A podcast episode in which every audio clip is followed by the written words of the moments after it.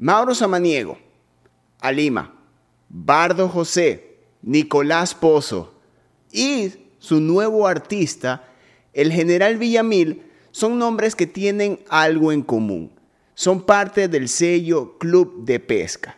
Uno de los proyectos que más ha llamado la atención durante estos, este último año y que se ha encargado también de mover muchísimo la escena, siendo parte de la máquina que se encarga de que crezca y se crea industria a nivel local. Tengo para eso a Pedro Ortiz, una de las mentes detrás de este gran proyecto, maravilloso proyecto y del que todos quienes vemos cómo se mueve la industria aplaudimos. Pedro Ortiz, mi brother, bienvenido al podcast de Ruidosa Caracola.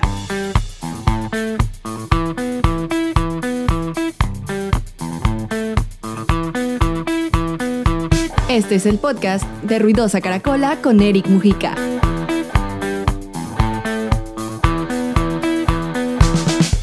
Gracias, hermano. Qué gusto estar acá compartiendo un poco contigo. Brother, ¿cuándo empieza Club de Pesca? Eh, Club de Pesca, digamos, formalmente empieza a finales del 2020, eh, justo con gente con la que hemos estado compartiendo muchísimo en este camino de la música. Eh, yo toco en una banda que se llama Dapón, que es una banda que digamos todo lo que se hace actualmente ya en los últimos tres años es pura autogestión. Entonces digamos que ya nos estábamos empapando de todo lo que significa manejar una banda acá, manejar una banda independiente, desde el management hasta la promoción, las relaciones públicas, el, marketing musical, como que un montón de cosas. Y justamente con, con mi amigo de toda la vida que se llama Mauro Samaniego, eh, con el que toco ahí, él también tiene su proyecto. Eh, tuvimos el tiempo como para empezar a desarrollar esta idea de tener un label justo para bandas emergentes de acá y de toda Latinoamérica y que podamos ayudarles en la parte de desarrollo artístico y de toda esta parte que mucha gente no conoce, eh, que es el, tema del pitch a las plataformas y de cómo tu música eh, después se va a, plataformas como Spotify, como Apple Music, Deezer y todas estas, ¿no? Entonces, empezamos así con este proyecto que también lo hicimos con Chelo Suárez. Chelo ha sido nuestro sonidista de toda la vida y además es un geek de todas las cosas, así como eh, de temas tecnológicos. Entonces, el man se las sabe todas y si no sabe, te estudia y en un día ya te da toda la información. Y después también está el Igna Izquierdo, que él tiene un proyecto increíble que se llama Elia Esker. Y es un amigo que vive fuera, vive en los Estados Unidos, pero siempre hemos estado en contacto porque empezamos este camino de la música juntos cuando él tenía una banda que se llamaba Motosen. Y nosotros tocábamos en una banda que se llamaba Totem, que era, digamos, como una mezcla entre Dapón y la máquina Camaleón. Entonces, digamos que con él le, conocemos ya como casi que la mitad de nuestras vidas y, nos juntamos para este proyecto que, que, inició más o menos por septiembre, octubre del año pasado, con esos dos proyectos en específico, Elia Esker y, y Mauro Samaniego entrando ya con este contexto que nos presentas del club de pesca, es algo que empieza muy atrás con, como se lo podría tomar a Dapón como este experimento de management, de conocer cómo se mueve ese lado comercial de todo producto. Eh, ¿Cuál fue la motivación de que, de que manejar una banda y llevarlo al nivel en el que se encuentra Dapón? Ese fue como que eh, tú tenías proyectado que en algún momento esto se iba a convertir en un sello o simplemente fue, eh, fueron cuestiones que se vinieron dando? ¿Qué, fue, ¿Qué es lo que primero motivó a que tú manejes Dapón? Yo creo que, o sea, una de las cosas que más motivó es que nosotros ya llevamos casi 11 años tocando. Eh, digamos, formalmente el disco salió en el 2013, pero estuvimos trabajándolo desde mucho antes. Y nos hemos dado cuenta de que a pesar de haber trabajado con gente muy capaz, un montón de cosas, digamos, del, manejo como tal de la banda, la banda como mejor funciona es eh, con sus seis miembros siendo activos no solo en la parte musical, sino en todo lo demás que compete manejar una banda. Entonces hay una persona asignada para la parte de legal, por ejemplo, porque el guitarrista, el Alejo, es, es abogado, Eh, hay alguien que está encargado desde la parte más estética, porque Martín Samaniego, que también toca la, guitarra, él es artista plástico, Mauro desde la composición, Feli Andino que toca los teclados desde la producción musical, eh, Fer Procel, que es el bajista desde la parte como de merch y todo, todo ese tema, y yo desde la parte de management. Entonces, es un equipo con el que fluye tanto las cosas que nos dimos cuenta de que para tener un proyecto acá, así tengas un label, es muy importante que los miembros de la banda o si es un proyecto solista estén muy activos y estén enterados de, todas las otras partes que componen.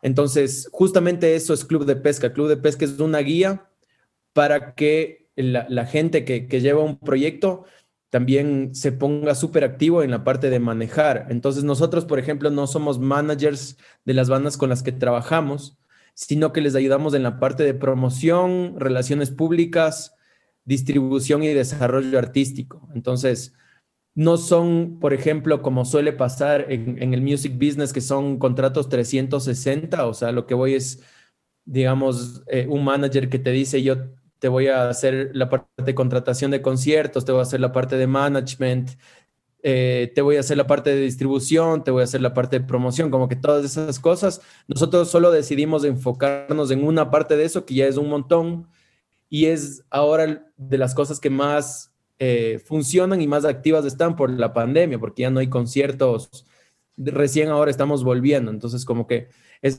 solamente esa parte de la cual nosotros hemos tenido experiencia a partir de prueba y error también, ¿no?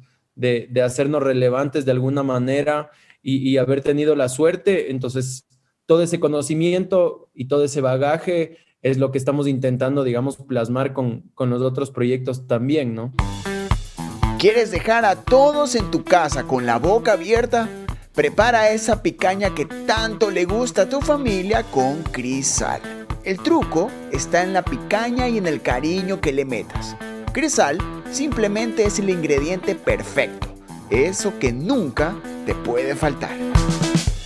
Hay una parte que, es interesantísima que tiene Club de Pesca que, y en tu caso Pedro, de que siendo el baterista de Dapón también frenteas el management, pero ¿cuáles son los retos que has tenido a lo largo de estos años que porque una parte es tener la figura de manager y otra, parte es ser el baterista, ser el músico, ser miembro de la banda y ser el manager. Hay una parte donde ya en la práctica, ya sea en días de show o días de movimiento de giras promocionales, de lanzamientos, tú, tú estás en los dos lados. ¿Cuáles son esos retos que te has encontrado tanto internamente en el proyecto como para eh, frentear también al producto o a la banda? Sí, creo que es una súper buena pregunta y es algo con lo que después de tantos años de gestión todavía es un tema que uno está lidiando y no es que las cosas siempre fluyen, por ejemplo.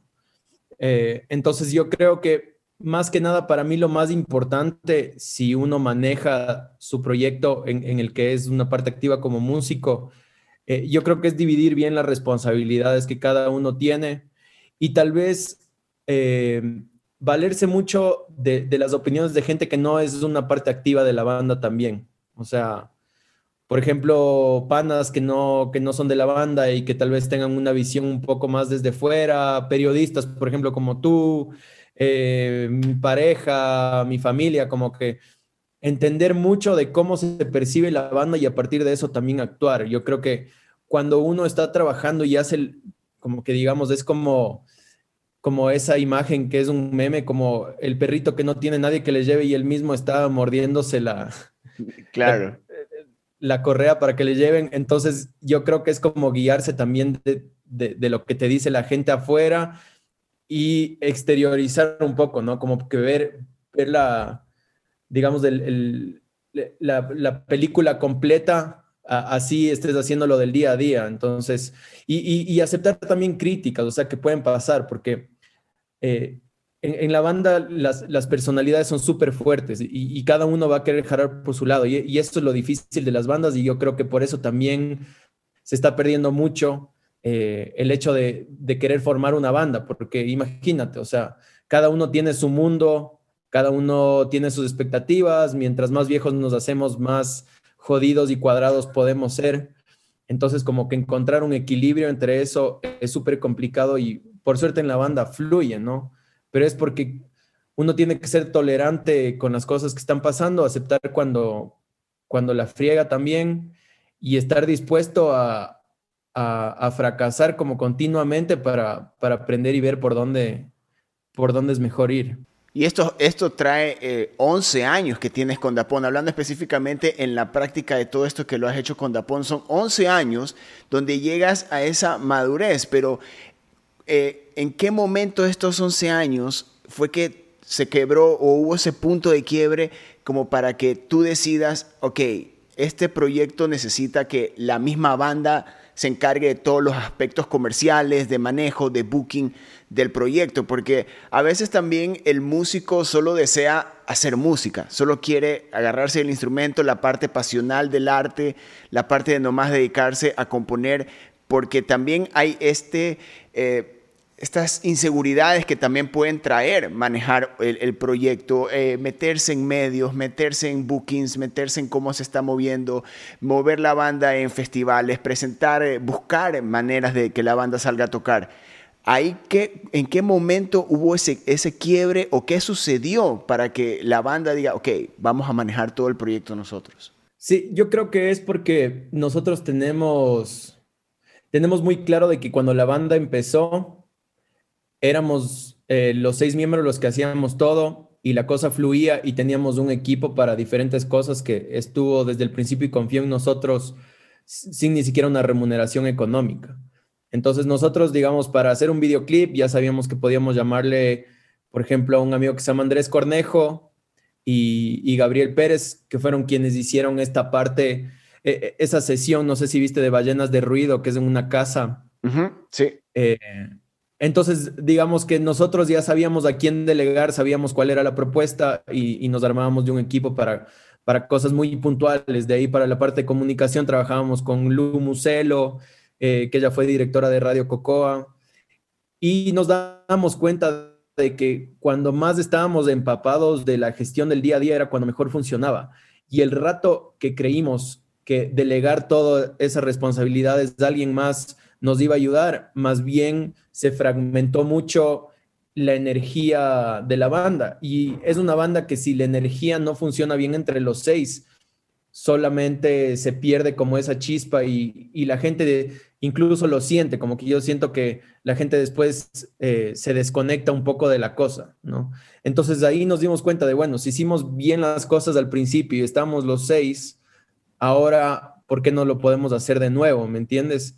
Y, claro, como el primer proyecto que hicimos con eso fue Pistola de Balín, eso sí fue como prueba y error y además fue después de una etapa donde nos habíamos desconectado mucho de la gestión y donde la banda creció mucho con un segundo disco. Entonces fue como, subimos un montón de escalones, pero después solo como que vimos todo lo que estaba pasando desde arriba y dijimos, perdimos un poco los estribos de la cosa en, en temas energéticos y también en temas como creativos y de cómo nos conectábamos con la gente y también estábamos resentidos un poco con nosotros mismos y ya no queríamos tocar las canciones que habíamos tocado durante años. Entonces yo creo que ese quiebre, digamos, emocional de decir o, o se acaba la banda o nosotros mismos tomamos riendas en el asunto, ¿no? Entonces creo que ese punto de quiebre nos hizo volver y ahora después de haber lanzado un primer, o sea, de haber vuelto a esa gestión con este disco Pistola, ahora ya estamos en una posición más madura y ya sabemos qué hacer y qué no hacer, ¿no? Esos son los, los errores y los aciertos que traen como resultado eh, Club de Pesca. Eh, también, el, y ahora que tienes, tienen una, una gran cantidad de artistas en tan poco tiempo, ya pasas ya pasan ustedes, eh, los miembros de, Club de Pesca, a salirse de esa parte emocional, pasional de la música, a ver estos, estos artistas, estos proyectos como productos. Existe ya como que esa, esa parte donde solo se, se, ve a todas estas canciones, en la que el artista entrega tanto, en la que se mueven tanto, donde ustedes simplemente lo ven desde el punto de vista de como producto sin mezclar esa parte pasional, porque siendo músicos también a veces puede entrar esa, esa parte donde quieres que estas canciones, que capaz no sean tan comerciales, quieres que sean las canciones más grandes que puede haber tenido eh, eh, la época. Eh, logran llegar a ese punto. ¿Cómo lograron llegar a ese punto? O sea, yo creo que en la música hay algo muy particular, que eh, esto es una visión súper personal, que no se pueden eh, insertar para nada las obras musicales y las canciones en una dinámica mucho de oferta y demanda o de competencia entre los diferentes proyectos, porque es algo con lo que nosotros crecimos y es como es inherente para el ser humano escuchar música y tener sensaciones al respecto, como que no es un bien de primera necesidad, digamos. Entonces, inevitablemente los sentimientos van a estar, así sea que escuches una canción y la detestas eh, o, la amas. Entonces, para nosotros la premisa, más allá de verlo solo como un producto, es entender que somos fans de la música que promovemos. Entonces, cuando entra este componente emocional, pero después lo trasladas a una parte profesional de decir, mira, tienes este tema, ¿cuál es tu historia? ¿Qué estás buscando contar? Eh, ¿a, dónde, ¿A dónde fuiste a componer estos temas? Y, y la gente lo que quiere ahora es empatizar, yo creo. O sea, cuando tú escuchas una canción o vas a una película, quieres sentirte en los pies de esa persona, ya sea el personaje principal o ya sea el man que está tocando la guitarra. Ya hay ese sentimiento de de, pertenencia con el, con el proyecto, ¿no? Entonces, eso después ya se traduce en la música como en una planificación, en un documento que le tienes que dar a las plataformas para que te pongan en playlists, eh, en unos planes de post y en un equipo que se tiene que armar para hacer sesiones de video.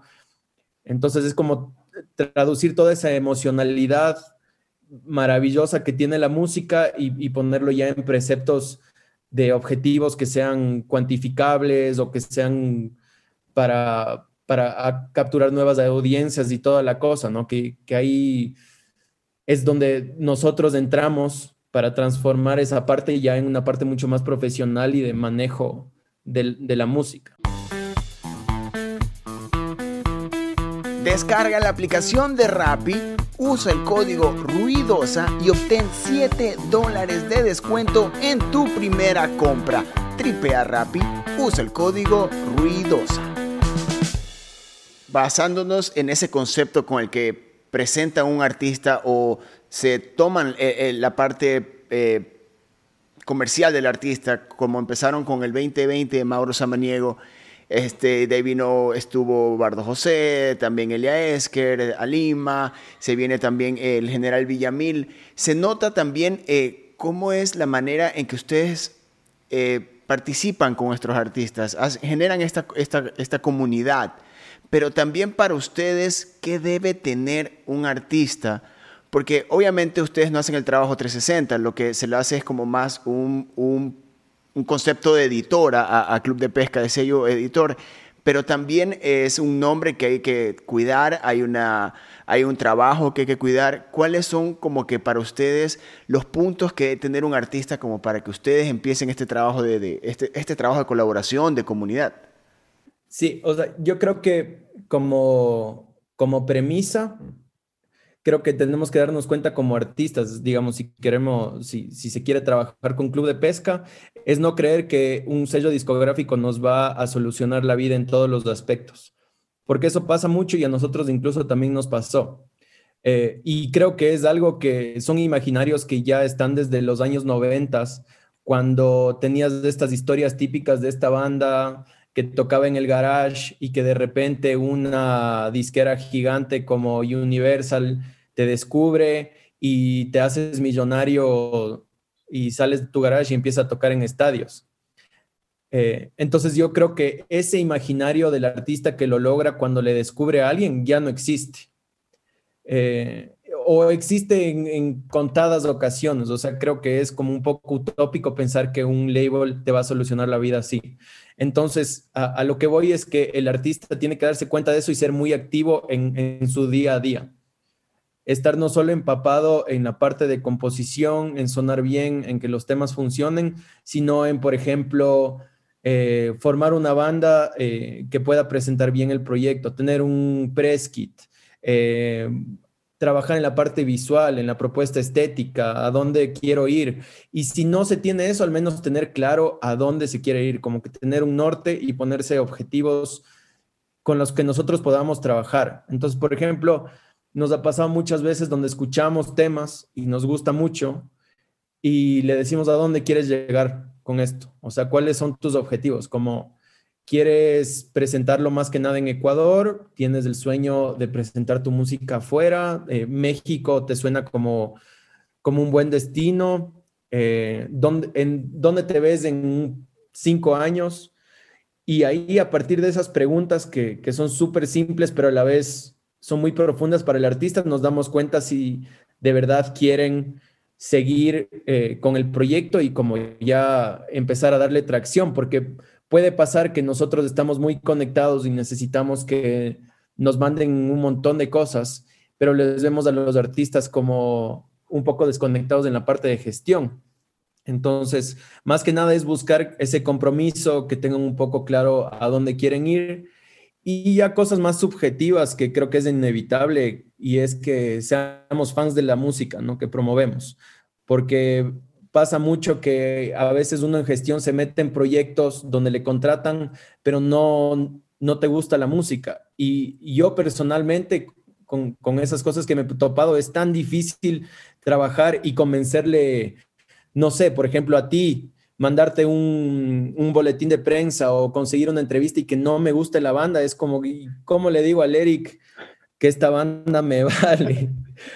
Eh, entonces yo creo que es eso, ¿no? Como eh, estar convencidos y, tenemos la suerte de trabajar con, con, proyectos que nos gustan full. Habrá proyectos que le guste más al Mauro que a mí, eh, o que el Chelo le encante algún tema que salió, eso sí pasa, pero sí hay una, digamos, una unificación de criterios a la hora de, trabajar con ciertos artistas. En ese camino, esos filtros que, tiene Club de Pesca ah, para encontrar un artista, eh, ¿con cuántos no ustedes han encontrado? O, cuántos no han dado ustedes? La verdad sí han sido algunos. Eh, y, nos da mucha pena porque son proyectos que suenan increíble, a veces son proyectos de gente con la que hemos trabajado en otras ocasiones, pero también no es que solo no hemos aceptado trabajar con algunos artistas porque no nos gusta la música o porque vemos que no están listos todavía, sino porque el trabajo que implica eh, manejar el catálogo de un artista es, un montón y somos, somos cuatro y ahora también está un chico que se llama Mateo Reyes, que es pasante y que nos ayuda un montón, pero, pero es una planificación que demora, que, toma mucho tiempo en, el día a día y que además, o sea, siendo como súper fríos en el asunto, el, es, muy difícil tener réditos económicos en un principio. Eh, con, con, bandas emergentes y en general con, con el music business como está estructurado hoy en día. Entonces, nos toca hacer un montón de cosas adicionales a esto para poder pagar las cuentas. Entonces, no nos podemos dar el lujo de decir, vamos a abrir una oficina y para mí sería el sueño tener 15 personas trabajando y yo solo trabajando en esto. O sea, nos toca hacer un montón de cosas adicionales y no podemos comprometernos con muchos artistas porque después más bien vamos a perjudicar su trabajo más que, más que ayudarles en su carrera, ¿no? Siendo club de pesca, eh, el, el 60-70% manejado por músicos, para, la, para y por la música. Yo sé que es muy distinto de que un artista eh, se involucre totalmente en la gestión de manera como lo haces con Dapón y ahora con Club de Pesca también. No a ese nivel, pero qué tan importante es de que el artista también se involucre en la gestión o conozca el medio o conozca la escena sin ser simplemente solo músico. Para mí, en estos tiempos es vital, porque, digamos, cada, cada paso que se está dando es, es un medio que cambia todo el tiempo, es un medio que a la vez, digamos, no, solo en Ecuador, sino en, en otras partes es pequeño. O sea, digamos, la gente que mueve las fichas no son un montón. Entonces yo creo que el artista tiene que estar ahí. O sea, digamos, yo, creo que habrá un montón de artistas que incluso son gigantes y que tuvieron que pasar por lo mismo y bueno, ahora ya tienen una maquinaria enorme donde hay gente que les maneja y que sabe a dónde quieren ir, pero, o sea, hay algunos nombres que se me ocurren y de gente que, que estaba muy empapada de las cosas que sucedían y creo que esa es una de las claves como para avanzar y evolucionar, porque si te dan todo masticado es como nunca sabes qué va a pasar, nunca sabes si hay alguien que se va a aprovechar de tu trabajo también, que, es muy común. O sea, hay gente que sin duda como está cazando talentos, pero está buscando también aprovechar ese talento. Y, si no sabes los pormenores, como tienes que estar súper enterado. Y es algo que yo, por ejemplo, siempre he dicho en las carreras de música, creo que es esencial que los músicos no solo aprendan a tocar bien y a componer, sino que también aprendan desde la parte de gestión, porque así ya no llegas y no te frustras. O sea, imagínate, uno tiene que saber incluso cómo producir un evento, porque los primeros eventos que vas a producir no va a venir un manager. Tal vez y venga tu primo a colitarte un poco a producir, o, tu mamá a ser la manager, o, o, algún panita, pero uno mismo tiene que llevar los instrumentos, subirse en el carro, hacer una gira. Así hacíamos las giras con la máquina Camaleón y Dapón cuando empezamos. Agarrábamos el carro, conseguíamos un venio ahí para tocar, en donde sea. La primera vez que fuimos a Tulcán, por ejemplo, fue a, una escuela eh, y llegamos, probamos sonido y tocamos. O sea, como que nos fuimos y nos hemos ido a todo el Ecuador así. Y Tal vez si teníamos la intención de firmar con un manager desde el principio que nos dé haciendo todo, no hubiéramos salido de Quito, ¿me entiendes? Entonces creo que eso, por, por experiencia personal, incluso conversando con gente que ya es dura y va en este medio años, eh, hay que ser activos en esa parte también. O sea, como yo he escuchado siempre, cuando ya está lista tu música, es como la mitad del trabajo y después toca lo demás. La mitad del trabajo y la inversión también. Y también en, la parte en la que existe esta, yo creo que también la escena independiente y el hecho de ser indie también genera eso, ¿no? Como que y ver las maneras de que la banda salga, se mueva, salga a tocar, encuentre maneras de, hasta de producir un, álbum. El, aparte, ahora que tú ya eres tienes un sello, eres músico, y a veces eh, esto no te genera como que querer saber qué se viene, a, dónde proyecta lo que está pasando, como para en base a eso eh, traer más artistas al sello, en base a lo que podría, estarse proyectando, porque por ejemplo, algo que a mí me llamó muchísimo la atención fue cuando se anunció eh, lo nuevo de General Villamil, por medio del club de pesca, para mí fue un wow, aguanta, aquí, hay una proyección, aquí es como que, ok, están viendo qué es, qué es lo que se está moviendo, para dónde va y hasta dónde quieren llevarnos, no solo ustedes al artista, sino también al sello. Sí, totalmente. Y, o sea, nosotros igual en el sello nos hemos tropezado un montón.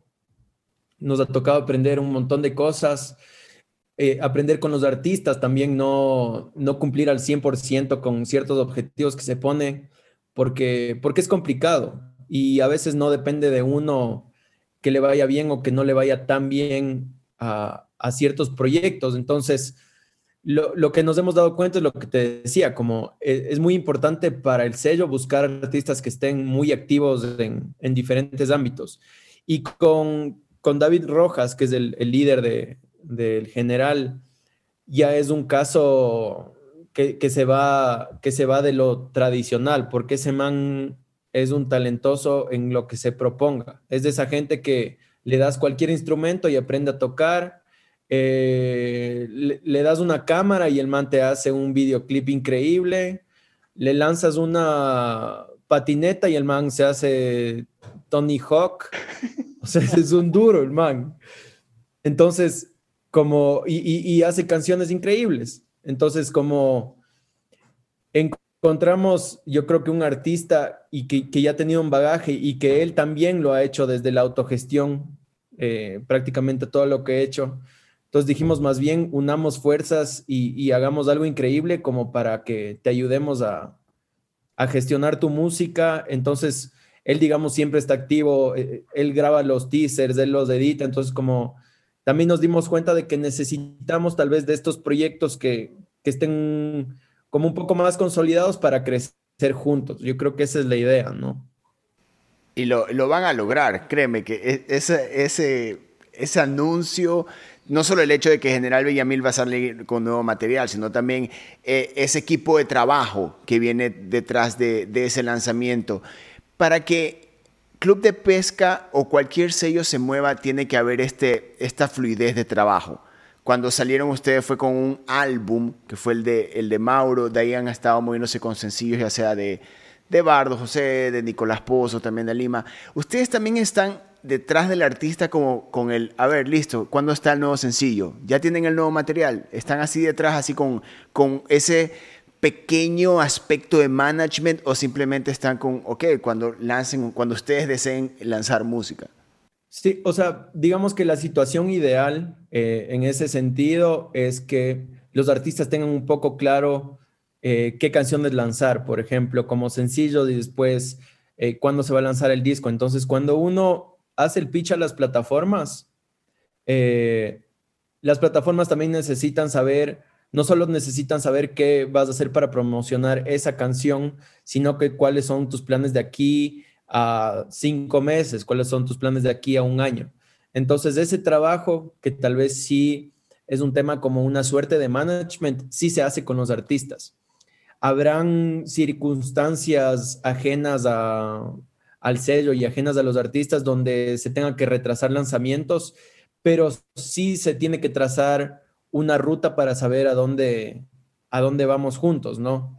Incluso de cosas que el sello no se ocupa, yo creo que es muy importante estar enterados. O sea, si por ejemplo Bardo José nos dice, eh, me voy a ir a México, eh, porque quiero tocar allá, quiero sacar un par de conciertos y quiero hacer una gira, sabemos que desde la parte de, comunicación y desde la parte de gestión del catálogo tenemos que explorar mucho más de ese mercado. Entonces, por ejemplo, tenemos que contactar a una persona que haga relaciones públicas para una gira de medios cuando esté Bardo ahí.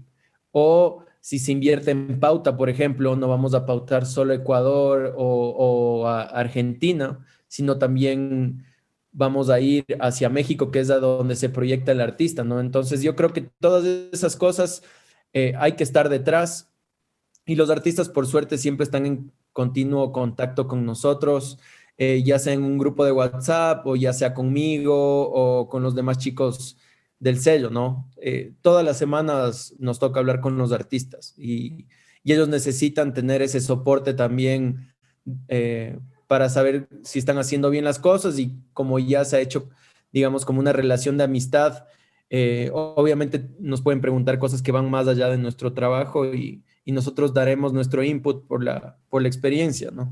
Y, bien que dices experiencia, porque eso es lo que están logrando con, todos estos artistas, con los que tienen en, los que tienen en el sello. Brother, para, para terminar, eh, te voy a poner un poco ahí en, cue. Eh, muy aparte los artistas de que tiene el sello, dame tres artistas de la escena local que, te están llamando la atención o que nos recomiendes. A ver, a mí me gusta mucho La Madre Tirana, que es un proyecto de Cuenca, que me parece increíble cómo canta el José eh, y me parece increíble como toda su propuesta, los más sacan temazos, me gusta un montón. Eh, hay otro proyecto que se llama Le Teléfono, que también es de Cuenca, que me gusta mucho. Y como tercero, eh, yo creo que Miel es, es un proyecto súper bacán, que también ha estado creciendo un montón con su sello discográfico, que se llama Buenaventura.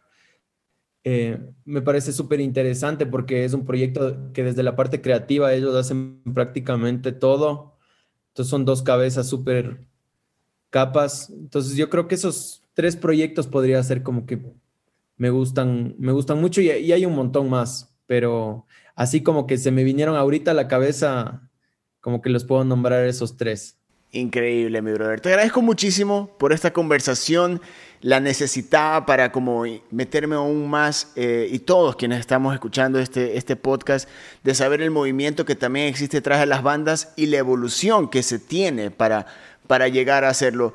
Brother, felicitaciones por, por ese sello, felicitaciones por lo que han logrado, por lo que están logrando y por lo que van a lograr y gracias también por ser parte eh, de, ese movimiento de la maquinaria de, la escena local y siempre cuando desees, ya sabes, bueno, las puertas de Ruidosa Caracola están abiertas y ahí tienes también tienes la oportunidad de decirnos lo que desees para quienes están ahorita tripeando este episodio. Muchas gracias, hermano. Para mí es un gusto enorme. Eh, de las primeras entrevistas que salieron, me acuerdo, fue eh, en el Parame Bola, la última vez que tocamos y como se aprecia mucho eh, comunicadores como tú que estén pendientes, eh, que no busquen favores adicionales eh, y, que más que nada estén pendientes de lo, de lo que se genera y, que creo que genuinamente son fans de lo que está pasando acá. para mí eso motiva mucho porque a veces uno en un medio tan pequeño como que se tiende a sentirse solo, ¿no? Como que será que hay alguien que está interesado después de tanto esfuerzo y, eso es un, ejemplo increíble y ojalá eh, este medio crezca como está creciendo cada vez más y que cada vez salgan más de este tipo de medios, ¿no? Yo creo que es muy importante esa contraparte para seguir en esto, para, para motivarse, para, para seguir en la conversación, para mantener a una audiencia ahí cautivada.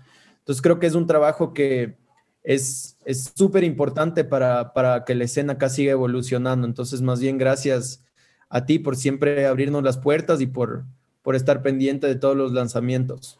Gracias, mi brother. Mándale un abrazo enorme a todos en el sello. Eh, también por esa buena onda y esa cantidad de música que han lanzado en estos pocos meses. Así que ahí tienen a un sello completo con un catálogo increíble de música. Síganos en todas sus redes sociales, a sus artistas también. Tripeen los otros episodios de este podcast de Ruidosa Caracola. Yo soy Eric Mujica y nos seguimos escuchando. Adiós. Ruidosa Caracola es una producción de Tripea. Suscríbete, compártelo y escucha nuestro playlist en Spotify.